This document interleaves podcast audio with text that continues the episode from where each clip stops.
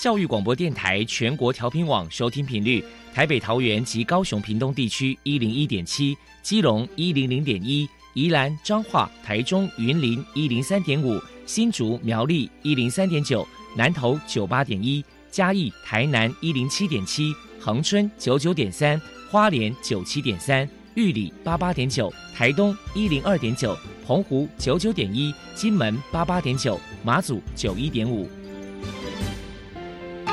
爱是包容，爱是牺牲，爱是分享，爱是服务。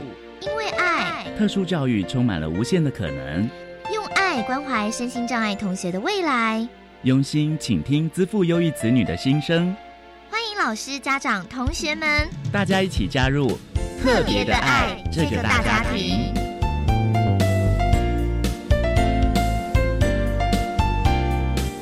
本节目由教育部学生事务及特殊教育司指导，国立教育广播电台监制。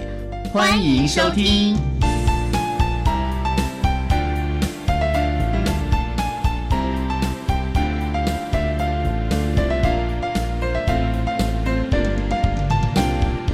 因为爱，我们在空中相会，欢迎您再度收听特别的爱，我是小莹。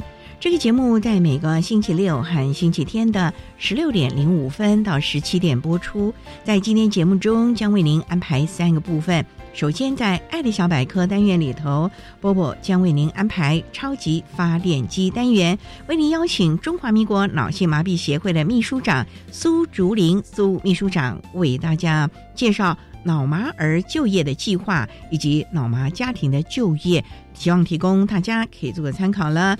另外，今天的主题专访为你安排的是“爱的搜寻引擎”，为您邀请。获得一百一十年台北市优良特殊教育人员荣耀的台北市立文山特殊教育学校高中部的老师柯佳明柯老师，为大家分享打造尊严的未来，谈专业团队和教师协同合作，建构脑性麻痹学生生活能力教学策略的经验，希望提供家长、老师还有同学们可以做参考了。节目最后为你安排的是“爱的加油站”，为你邀请获得一百一十年教育部优良特殊教育人员荣耀的台北市立大学附设实验国民小学集中式特教班的杨淑玲老师，为大家加油打气喽！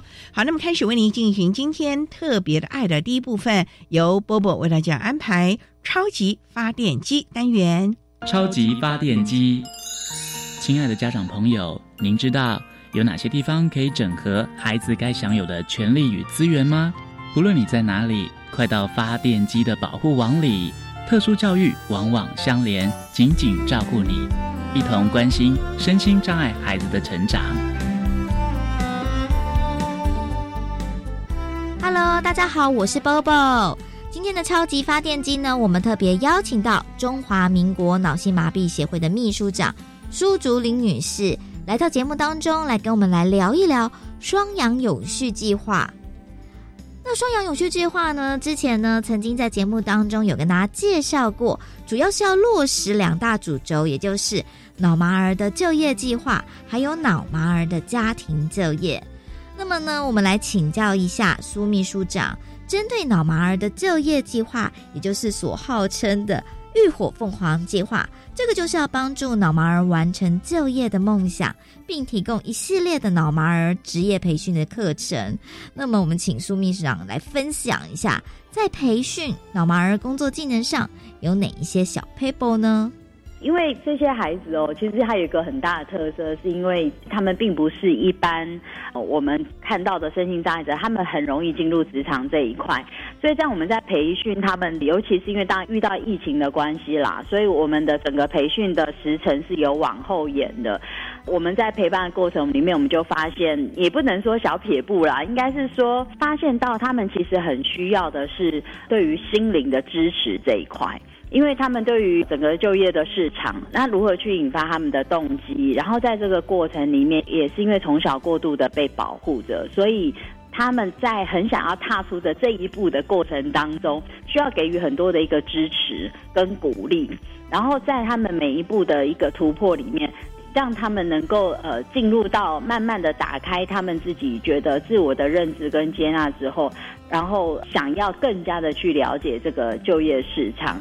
所以，呃，我们觉得在辅导呃或者是陪伴这些脑麻呃进入这个职场的一个训练之前，其实他需要前面需要的一个陪伴跟鼓励的时间相对是比较长的。所以，对我们而言，我们觉得在这个过程里面，最重要是一个陪伴跟鼓励，然后让他走出家庭的每一个小小突破，对他而言是一个最重要的支持。所以，我觉得有别于我们一般来讲，好像是一个，比如说他今天需要的是一个手作，或者他需要。做一个包装等等的这种技术上的训练，他更多需要的其实是心灵上面的一个支持跟鼓励，还有融入团体生活这个部分。那我想这个是在我们的训练计划里面也是着力非常非常深的一个部分。接下来呢，请教一下苏秘书长，针对脑麻儿的家庭就业这个部分，由于结合了环保议题。运用了废弃的保特瓶还有布料的原料来再生制作商品，那请您来谈谈当初为何会有环保这样的一个构想呢？其实我们当时开始跟超商这边做一个环保塑料的一个集合，然后来制作的时候，其实也是刚刚也有一群我们脑麻的妈妈们，过去因为有缝纫啊、裁缝等等的一个背景。所以开始想要把大家集结起来，然后开始也是其实从几个妈妈开始的，然后他们就觉得我们有这样的背景，然后可以再做一些什么。我们也很开心的是，刚好有像 Storyware 这样的一个社会企业、创新企业，他们在做这个零废弃的，把这个一些废弃物如何再把它 recycle 成为一个可以呃延伸制作的一个商品。所以在这样的一个机缘底下。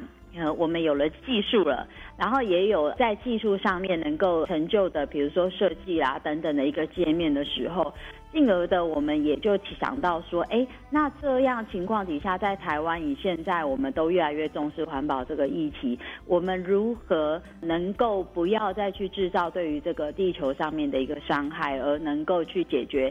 除了去解决我们脑麻的呃经济或者是各方面的问题以外，我们能够怎么样站在一个脑麻的一个角度？我们一直都是一个接受者。而我们怎么样可以变成一个贡献者、给予者？所以在这个情况底下，呃，我们才从超商这边的做这样的一个合作，然后这样的合作里面，将一个呃超商的保特瓶，我们等等，我们每天我们可能去喝咖啡，我们可能喝牛奶等等很多的这样的一个废弃物，把它收集起来之后，然后去做这样子的呃一个再生。然后把它变成一个商品，那同时当然这样的一个商品也回过头来，也可以成为我们劝募的一个服务。也就是说，如果今天大家支持我们这样计划，那同时去购买这样商品，也等于是间接的、直接的，也给了我们老妈家庭有更多的一个就业的机会。再来，我们就请您来分享一下。脑麻儿的家庭就业支持了一些脑麻家庭，请您分享其中一些温馨的故事或者是一些案例呢？那在我们这样子的一个工作方模组底下，很多因为妈妈们都可以带着孩子在身边，我们觉得非常感动的是，我们妈妈跟孩子们给我们的回馈，因为这些家长他们本来以前是只能在家里，然后过去他们可能在社会上也是非常活跃的女性。可是因为有了这样子的一个孩子之后，他们就要放弃掉这一切。当开始大家能够聚集在一起，一起工作。对他们而言，成就感上面，还有因为大家的聚集在一起，其实有很多机会是可以互相的交流啊。我们教养孩子的经验呐，或者是我们什么样的情况下有更多的资源能够去提供给我们的孩子，不管是在早期疗愈，或者是在教育上面，甚至于在家庭家庭成员之间遇到的一些家庭的问题，互相的一个支持。那其中里面呃，比如说像我们有一个呃妈妈，以前是。非常非常活跃的一个女生，那因为她的孩子的一个状况，我们就在这个过程里面看到，身为一个母亲，她在。帮助这孩子过程的辛苦，可是也因为长期的一个努力，比如说甚至于说，比如孩子他可能生下来是我们所谓的剪刀脚，因为我们老妈的孩子他的张力都比较强，所以很多的时候他的肌肉是痉挛的，是扭曲的。可是为了帮孩子做复健，等等的情况底下，他不断的努力的尝试的去协助孩子，让他能够能走能跑能跳。这个在我们的这个工作里方，其实孩子们就发挥很大的功能，因为孩子他有一些基本的功能之后，他们会扮演出很多的角色。比如说，像我们刚提到的那个孩子，他本身的数理的能力或记忆性其实很强的，可是他可能在身体的肢体的动作或者是表达上面，他不见得是讲的这么的清楚。可是啊，他就会扮演出我们讲小秘书的角色，去去提醒妈妈们说：“哎，你几点应该要去接谁哦？哦，然后你几点应该要做什么？”你应该要下班了，等等，类似像这样，然后甚至于在我们妈妈们大家很累的时候，这些孩子们其实很可爱，都会主动的呃去帮这些妈妈们捶捶背、按摩一下这样哦。那还有呢，其实也有一些孩子们，其实因为他来到这边的一个互动跟参与之后，扮演了一个小助手的，比如说我们有一也有一个孩子呢，他就是很喜欢撕那个布。他很喜欢撕那个布，所以我们在做这个布料的一个重新的再生跟再制作过程当中，或者是拆纽扣等等，对于这些孩子而言，其实他不是只有参与，而是在他的劳动的过程里面，其实里面也有很多可以做所谓的附件，因为这样子对于他的肌肉等等的一个发展，或者是延缓老化，都会有很大的帮助。所以看起来好像是一个就业的议题，但是它其实里面意含着非常非常深，不是只是解决经济的问题。这个也是我们要创造这样一个工作坊里面看到很多很温馨的，同时也给我们更多的回馈，那是跟大家来做分享。最后请教一下苏秘书长，您还有什么样的话想要传达的呢？过一些雇主们希望是能够多给我们脑麻儿的就业的一个机会，甚至于说是给我们多一些实习的一个场域，因为对他们而言，其实很多都是很愿意的。那我想提供生长者一个就业的机会，其实它不仅仅只是一个就业的，仿佛只是帮助了一个人的就业，其实它成就出来的是一个整个社会大环境，去解决整个社会上的问题。那为什么这样讲？就是说，其实我们帮助了一个生长者的朋友们就业，那一个一个一个累积上去。因为对这些人而言，他们如果今天有这个就业能力，后面代表其实是一个家庭。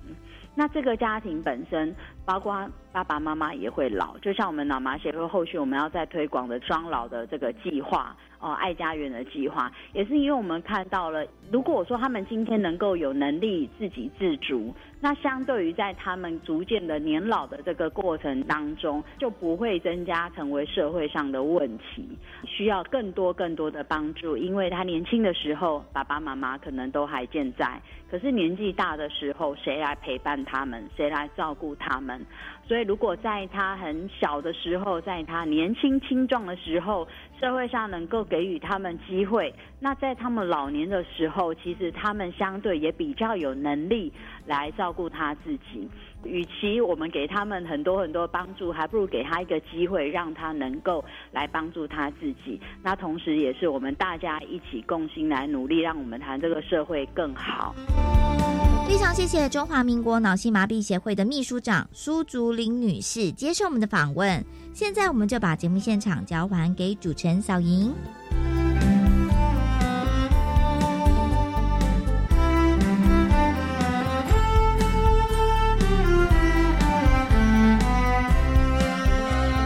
谢谢中华民国脑性麻痹协会的苏竹林秘书长以及波波为大家介绍了脑麻儿就业的计划以及脑麻家庭就业的状况，希望提供家长老师可以做参考喽。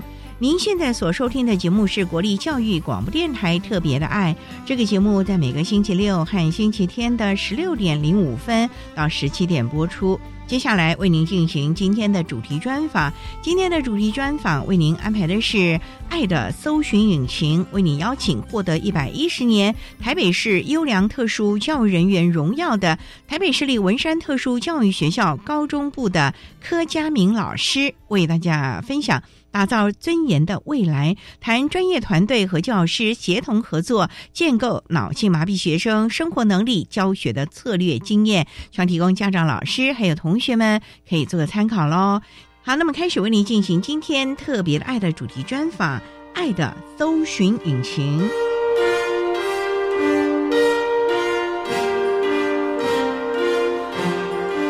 爱的搜寻引擎。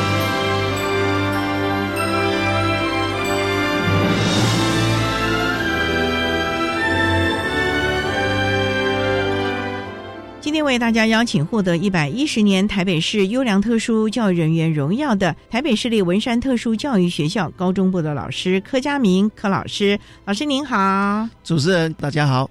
今天啊，特别邀请老师为大家分享打造尊严的未来，谈专业团队和教师协同合作，建构脑性麻痹学生生活能力教学的策略。首先呢，柯老师要先请您介绍台北市立文山特殊教育学校是在文山区嘛，所以叫文山吗？是的，我们特殊教育学校是在文山区，嗯所以我们当时就是以地名来说，台北市立文山特殊教育学校。哦，那学校成立多久啦？学校大概在九一年、九二年的时候算是第一二届，可是我们前面在筹备处的时候就已经有招生，那时候学生就附近的学校先暂借场地。那我们的学制是我们是一个完全学校，从幼稚园、国小、国中、从高中部都有。幼对儿园都可以啊。对对，那幼儿对园也是附近学区的孩子喽。是的。那我们招收的孩子是什么样障碍类别啊？我们学校的孩子基本上是重度及重度，是属于脑麻吗？还是智障？都有。我们基本上只有听障跟视障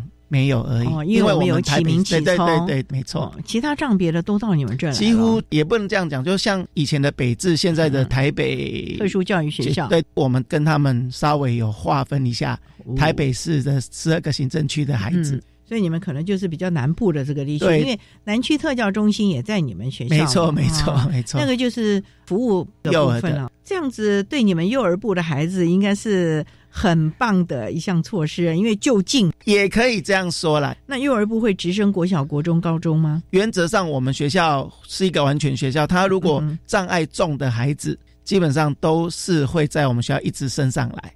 所以有时候我们在高中部会戏称说，这个孩子在我们学校十二年了。但是如果说他能力还好一点点，譬如说幼儿园的孩子，也可能会到一般小学的资源班、特教班去。您刚才一直提到了重度、极重度，到底是什么样障碍类别的孩子会到这个极重度、重度？是脑麻吗？还是这个稍微有一点历史啊，我稍微解释一下，嗯因为我们学校一开始的设计，如果有去过我们学校就知道，它有点类似像医院。医院、哦？医院对，因为我们学校不是一个很开放的空间，嗯但是每一间教室都是一个活动隔板。当初筹备处校长柯平顺教授，他那时候的概念就是，我们学校基本上就是一个比较类似医院的环境，比较保护，无障碍的设施也比较多，让孩子畅行无阻。所以基本上我们会以较重度的孩子为主，但是到我们高中部还是会有一些能力不错的孩子，因为我们在就业这一块做得不错。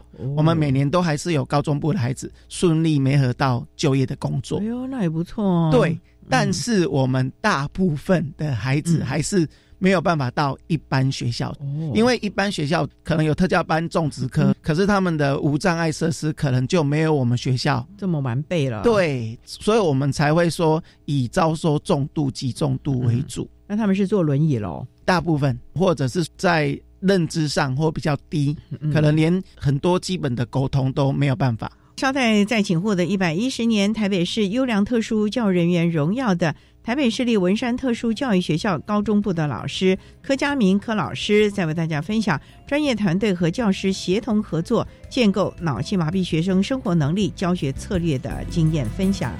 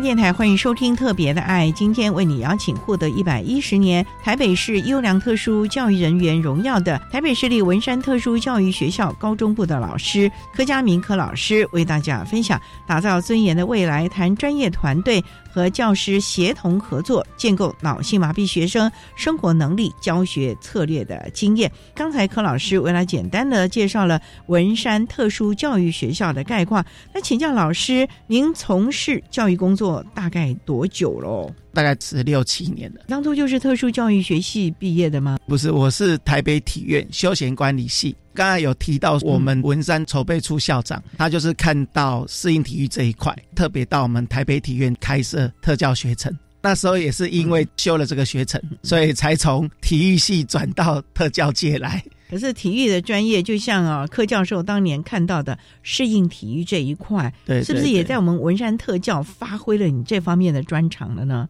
对啊，在文山特教有蛮多体育系，就是我们以前北体特教同学、学弟，包含我们现在有一位主任也是我们北体的，都是把体育的专长融合到特教来。那要怎么融合？我就很好奇，你要教他们打球吗？还是赛跑啊？还是游泳啊？还是什么吗？我举个简单的例子啊，前面也有提到说，我们的孩子都是重度起重度，我们也有一些坐轮椅的孩子。举个例子，比如说像足球课，足球一定要用到脚嘛。对呀，那我们坐轮椅的孩子，他怎么去踢足球？他都没办法站起来啦。对，我们的老师在上课过程中就集思广益，不能把轮椅的孩子晾一边，只有让会走的孩子踢。所以后来我们就用水管组装了一下，然后装在轮椅上面，水管前面会滚。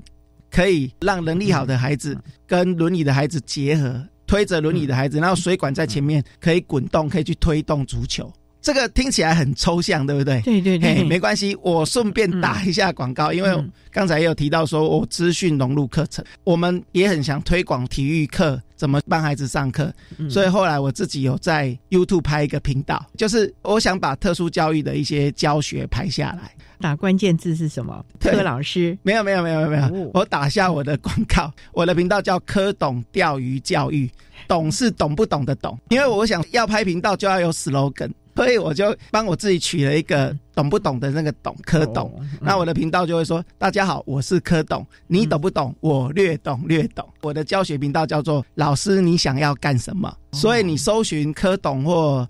老师，你想要干什么，都可以看到相关的影片。就是老师实际上改造、创造了一些教具，协助孩子，真的是要集思广益耶。对，因为谁会想到那个水管也可以拿来作为教具啊？对，所以说我们老师都蛮有创意的。当然，这个不会是一个人的想法啦。拍影片也是，我们说既然做了。我们也常常要去分享，那我去分享的时候，大家就讲哦，你讲的这样子，看照片也看不出他的操作，就说好，那我来拍，大家把你们愿意贡献出来的教材教具，我们来把它做成影片，在网络上无私的分享。所以我们在影片上也常常说，我们都没有什么著作权，我们做出来就是希望大家拿去用。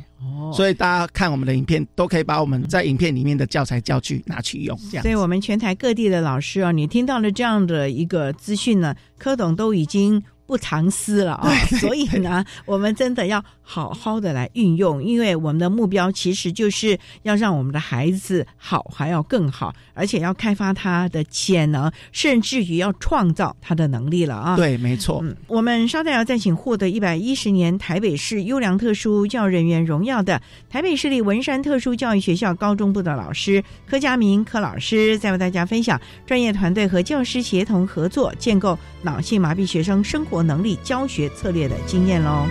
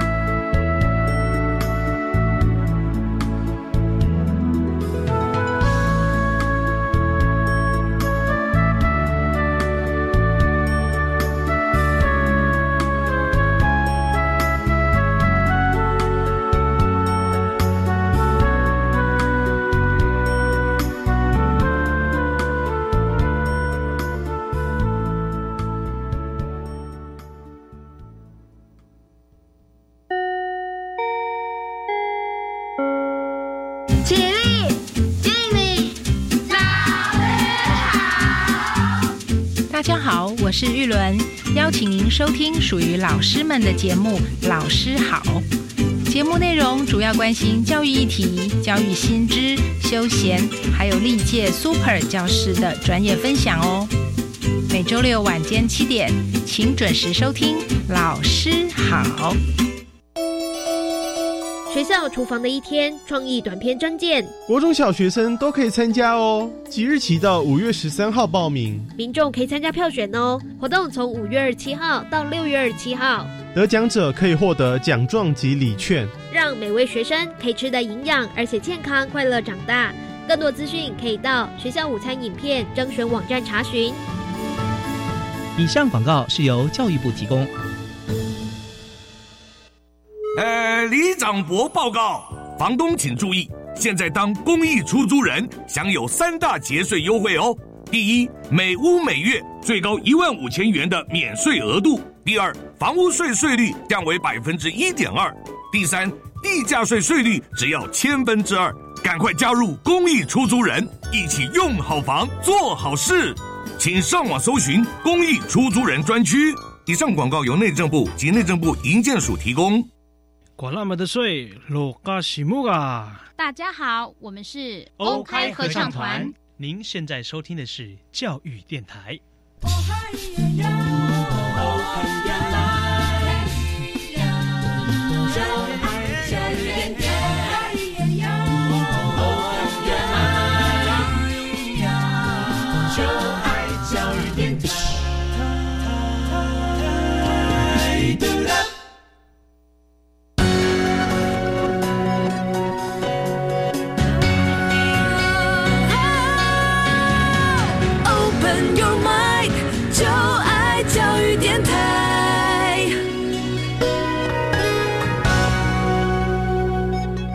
教电台欢迎收听《特别的爱》这个节目，是在每个星期六和星期天的十六点零五分到十七点播出。今天为你邀请获得一百一十年台北市优良特殊教育人员荣耀的台北市立文山特殊教育学校高中部的柯佳明老师，为大家分享打造尊严的未来，谈专业团队和教师协同合作。建构脑性麻痹学生生活能力教学的策略。那刚才啊，在节目的第一部分，柯老师为他谈到了好多概况，还有个人的想法。当然，还有一个柯懂 YouTube 免费让大家来使用，所以欢迎全国的特教普教的老师上网看看了。那我们还是要谈到脑性麻痹的孩子，到了高中教育阶段，孩子已经很大了啊。我们也知道，脑麻的孩子一辈子都要复健。否则，他的肢体啊就会僵硬啊，关节会挛缩啊。那这个部分文特，你会怎么样的帮助孩子不要那么痛苦？因为好多的脑麻学生跟我讲说，小时候复健一看到走路要弯过去到医院了，或者什么，他就开始嚎啕大哭，因为很痛，又要拉筋，又要什么的耶。这一块哈不能避免的啦，譬如说我们刚才提到的拉筋啊、站站立架、啊、绑 gate 这一些都没有办法去避免，我们每天还是会做，但是我们会讲该怎么样把它给趣味化，或者让孩子没有那么大的痛苦啦。像我们学校老师都会有一些创意，譬如说像他站站立架。小孩本来是坐着的，他站站立架的时候就会被绑得直挺挺的。如果今天是要帮他做脚步的拉筋，他手其实是空下来的，那老师可能就在天花板吊一些玩具或什么。想象一下哦，现在天花板有两个钩子，一个钩子勾满了圈圈，然后老师就会跟他讲说：“你把这个圈圈从这个钩子拿到另一个钩子，拿完你就能下来了。”孩子他注意力可能就不会在他脚被绑得很痛。当然有时候认知的孩子没有那么好，需要有一些助理啊去协助他做这些事。相对的，他的手也在复健。譬如说，老师希望他的手要有一些抬高的动作，所以他吊的钩子或圈圈就会高一点。孩子为了要赶快下来，他就要举高手去拿那个圈圈。这个就是我们那个策略之一啦，那当然还有很多，在这个过程中，其实时间就很快。那以前我们有一个孩子，他只要被绑上去就是哭，绑上去就是哭。哇，那那个我们没有办法避免，因为他就是会痛嘛。后来我们发现他很喜欢聊天，因为我们有很多同学不是只有一个要站同一时间一起来。对，后来我们就发现聊天他就忘记痛了，所以我们就会跟他讲，你上去之后，如果你今天不哭，我们就让你讲话聊天，跟听谁讲音乐啊，有时候跟助理啊，有时候跟老师，他就会很开心。嗯可是我们特殊孩子也很好玩啊，就是他聊的时候，有时候天马行空，你也不知道跟他聊什么，他就会乱讲。举个有趣的例子，嗯。我们曾经老师去洗手间上厕所，看到两个孩子，就是认知也都还蛮低的，他们在聊天，聊什么呢、a 嗯说今天天气很好，B 说今天中午吃咖喱饭，然后老师就一头雾水，这是什么话题？然后两个对视而笑，你就会觉得这样孩子其实就是很天真呐、好可就是。你很难想象他们的沟通是什么，就一个讲天气很好，一个嗯讲今天吃咖喱饭，对不上。可是他们可能又可以再接下一句哦。我们旁边的老师看了就不知道他们在干嘛，是很有趣的。可是他们主要就是互动，以及有对这样的一个接触，他们就很开心了。对，可是我想他们也是学习着在找彼此聊天的话题啦。那这个聊天话题，你们有教他们吗？因为我们知道这些孩子像文特啊，也是属于比较封闭型的学校。就像你讲的，可能从幼儿园一直到高职了，嗯都还是这群同学。对那这这一看都十多年了，该讲的也都讲光了啦啊、对但是彼此太熟悉了，可能比对家里的手足都熟悉了。嗯那 你们有没有开发他们的社交技巧？对，关于这一点呢、我们这几年蛮常希望孩子走入社区。我们做了很多尝试啊，譬如说像我们前几年疫情还没那么严重之前，嗯哼有跟建国中学合作过。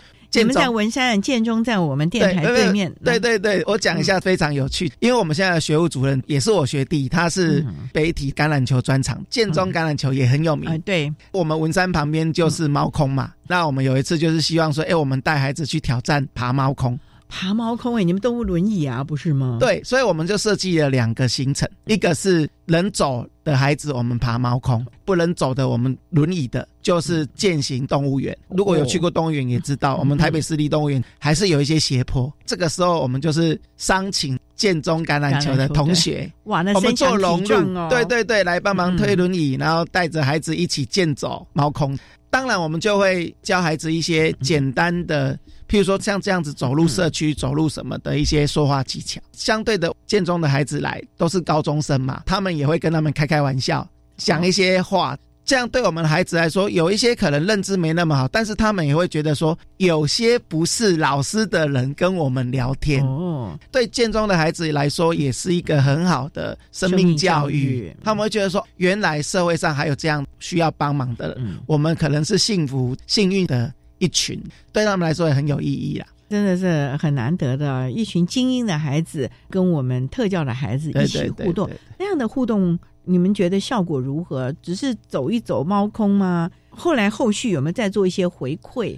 建中的孩子他们的感觉有有，后来因为疫情的关系啊，其实我们设计蛮多。我们本来去年就是一百一十年十一二月的时候，嗯我们本来想跑河滨公园，因为十一二月的时候天气对比较凉，想跑河滨公园，因为疫情还不到完全解封，哦。不然我们本来是想邀请附近的像集美女中、木栅高工、木栅国中一起来跟我们做一些路跑的体验。我们是觉得说，其实让他们来看我们的孩子，让我们的孩子也跟一般的孩子做接触。重点不是跑步，重点是一个融合互动互动。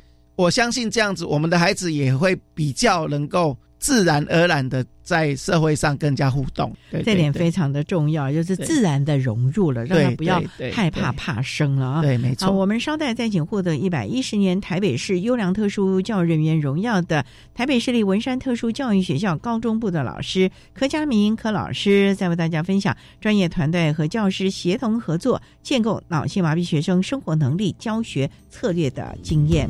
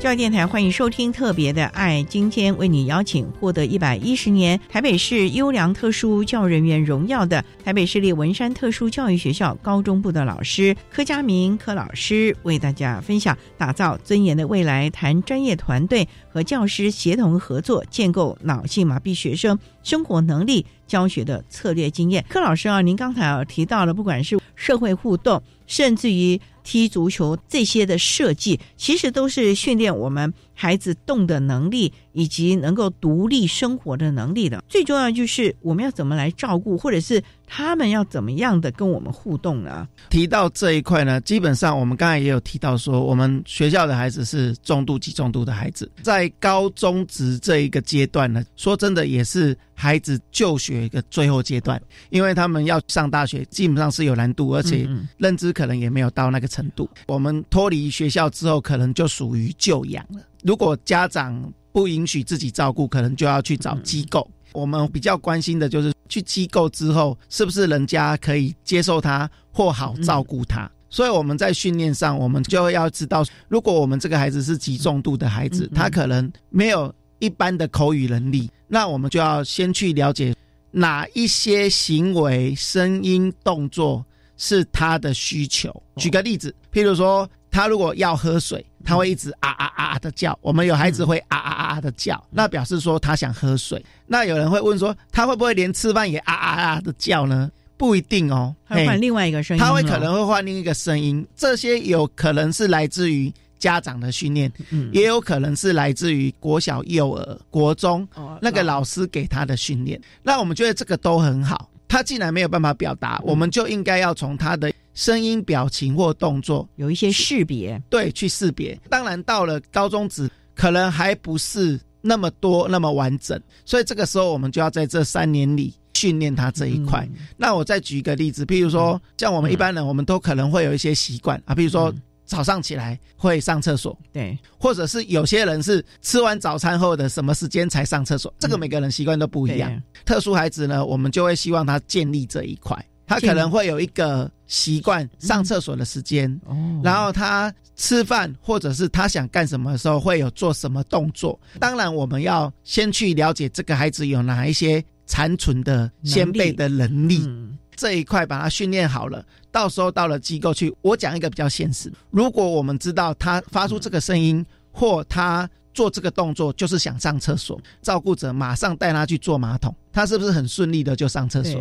可是如果我都不训练他这一些，嗯，他虽然包尿布，但是我们都不知道他要上厕所，他就拉了。拉了之后，在机构照顾者要帮他换那个味道，你觉得人家照顾久了会不会喜欢他？所以我们常常都说，不要觉得他是重度、极重度，就说没关系啊，他就是这样的，我们不用训练他，不是这样子的。反而他是重度、极重度，我们应该更建立让照顾者去认识他需要什么，或他什么状况，我们可以好照顾一点，这样子他。之后要衔接到机构，会比较被接纳性高一点。所以这也会纳入你们的 IEP 吗？会啊，会啊，而且这也是我们专业团队老师们之间啊，或者是有时候会去寻求治疗师做协助的，都会。所以这个部分也要及早应应了。尤其就像您讲的，可能最后的一个教育阶段了。对。那就业的同学呢，是不是这个部分更多的人际关系呢？呢？这当然，其实有时候我们老师自己也讲说，我们出去也不要一直跟人家讲说，我们就是收重度及重度了。我们也是有能力不错的孩子，所以像我们高中部来说，我们高二就会有校外工作队，是到外面去的，去做些什么？像我们高二是超市，今年的高二是在全年，我们的食府处有去全年跟人家谈，可不可以让我们孩子来实习？让我们孩子去全年是做清洁啊、上架、插货架。那我们高三呢，就是文山生活馆，我们学校自营的餐厅，在文山行政中心的一楼。大家如果有机会可以到那边，一三五是我们学校，二四是其他学校，因为我们也是开放给其他特教班来训练孩子，就是过去的种植班。对对对。那像这样的一个训练效果如何？我们就来说你的文山的餐厅吧。营运的如何了？基本上我们有一些老主顾，上次去过好像是一个阿公阿妈吧，哦他们固定都会去那边消费，所以是很平稳的。但是我还是要说，它还是一个教学的场域，所以有时候我们不是那么计较盈亏啦。嗯但是我们学校也是希望，也不能一直亏钱的，所以这边也是呼吁说，大家如果有到文山区来走走的时候，中午不知道去哪里吃饭，可以来我们。哦餐点哦。有有有有，嗯我们的特产很好吃。嗯而且呢，我知道像这种餐厅啊，都是货真价实啊，你会觉得这个 CP 值非常高的，真的难怪赔钱啊。对啊，没办法 不。过最重要，我们是提供这样的一个场域给孩子，希望他们在这个地方有社会互动，在各种的学习、人际应对。对，最重要是他不要怕生，面对这些顾客。也能够有非常开心的生活了。好，我们稍待再请获得一百一十年台北市优良特殊教育人员荣耀的台北市立文山特殊教育学校高中部的柯佳明老师，再为大家分享专业团队和教师协同合作，建构脑性麻痹学生生活能力教学策略的分享。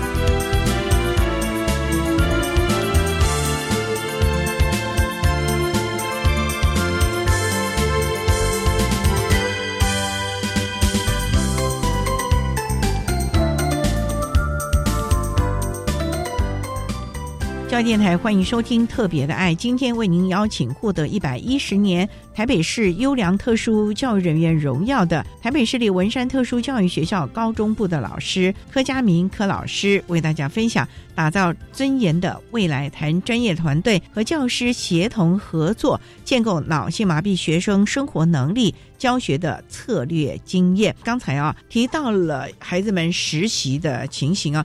不过我知道柯老师，你又在我们文山特教学校有一个创举，就是游泳池修改后的活动设计。水疗对于脑麻的孩子其实很帮助的啊，可是光是叫他飘在那上面，好像也不是你们乐意的。你们总是会设计了很多的动作，是不是？是的，其实我们学校蛮特别的啦。我们筹备处校长、嗯就柯校长，他在筹备这个文山特教的时候，游泳池就是一个很特别的游泳池，它是一个哦升降的游泳池，可以到零公分，最深可以到一百五十公分。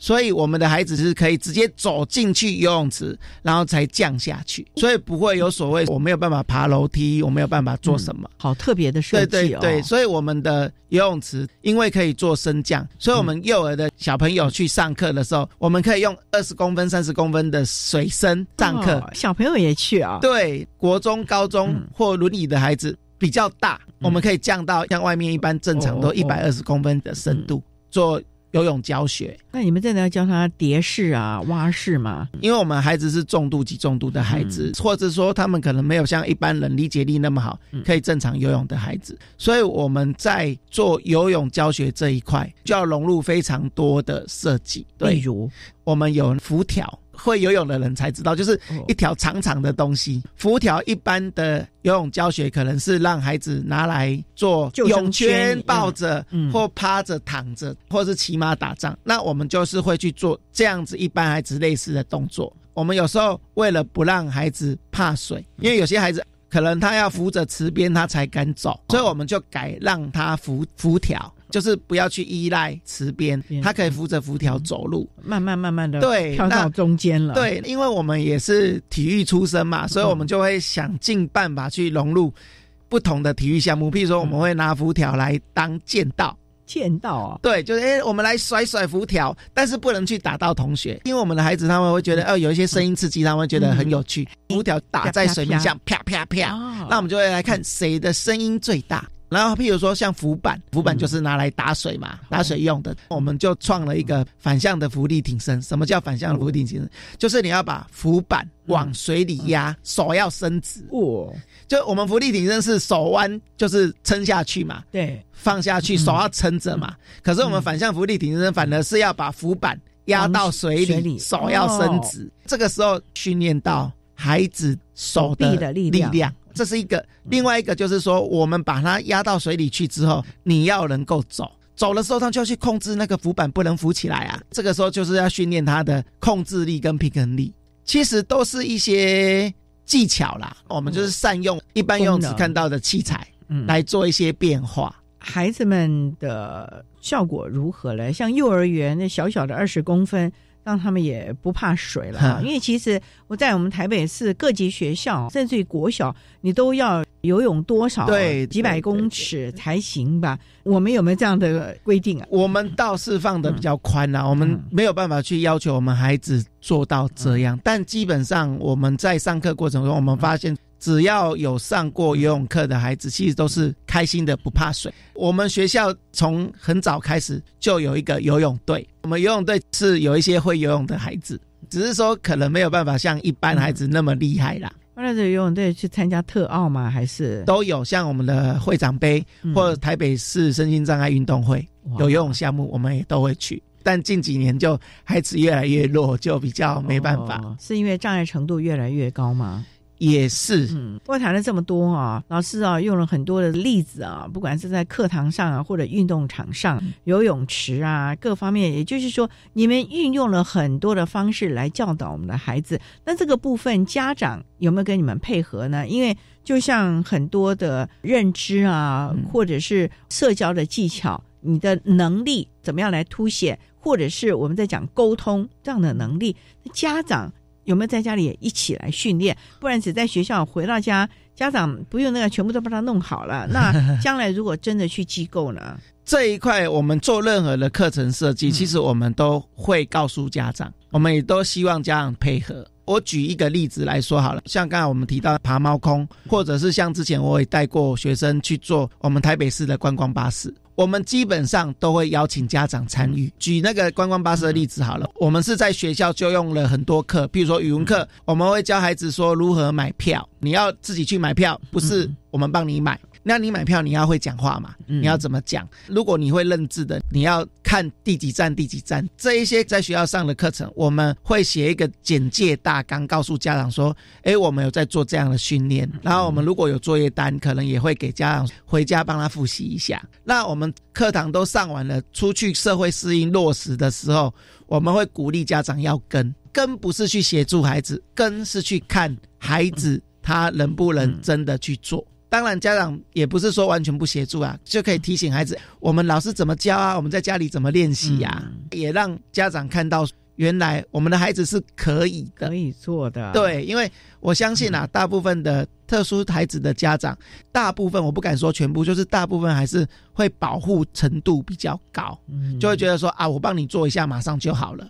你自己做可能又要花很久，嗯，可是我们不鼓励这样，我们还是希望他们就是慢没关系，我们等他一下。就像我们今天的主题，打造尊严的未来。就像我们的孩子，很多都是要到机构就养的。如果他的自理的能力或者沟通的能力够好的话，我想照顾者对他的照顾的方式、态度也会好很多了。对所以家长，你真的要。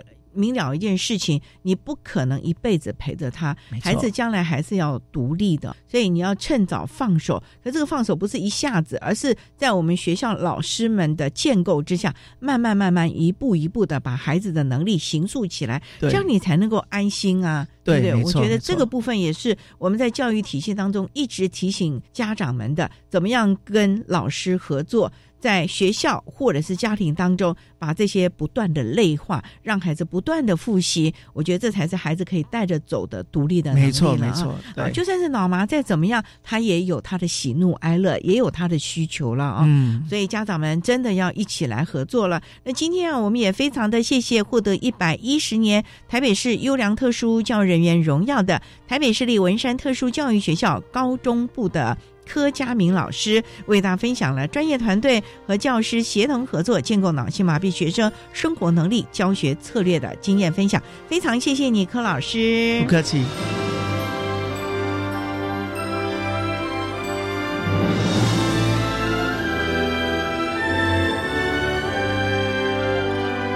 谢谢获得一百一十年台北市优良特殊教育人员荣耀的台北市立文山特殊教育学校高中部的柯佳明老师，为大家分享了专业团队和教师协同合作，建构脑性麻痹学生生活能力教学的策略经验，希望提供家长、老师还有同学们可以做参考喽。您现在所收听的节目是国立教育广播电台特别的爱节目，最后为你安排的是爱的加油站，为您邀请获得一百一十年教育部优良特殊教人员荣耀的台北市立大学附设实验国民小学集中式特教班的杨淑玲老师，为大家加油打气喽！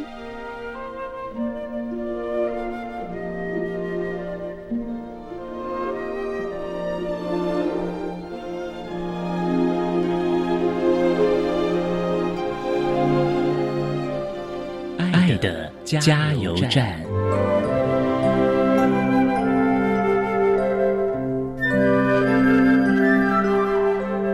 各位听众，大家好，我是一百一十年优良特殊教育人员，目前任教于台北市立大学附设实验国民小学集中式特教班的杨淑玲老师。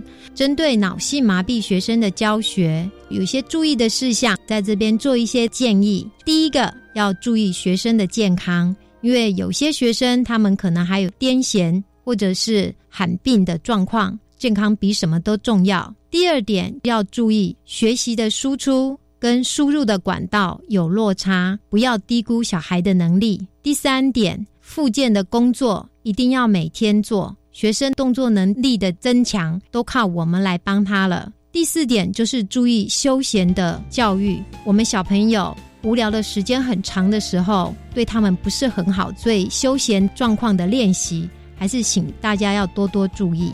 请大家对我们脑性麻痹的学生多一点爱心，他们都是最可爱的小天使哦。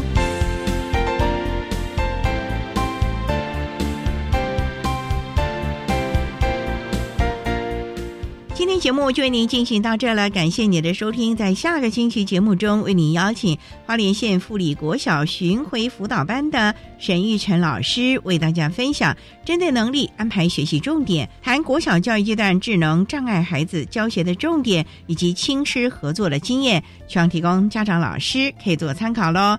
感谢你的收听，也欢迎您在下个星期六十六点零五分再度收听特别的爱。我们下周见了，拜拜。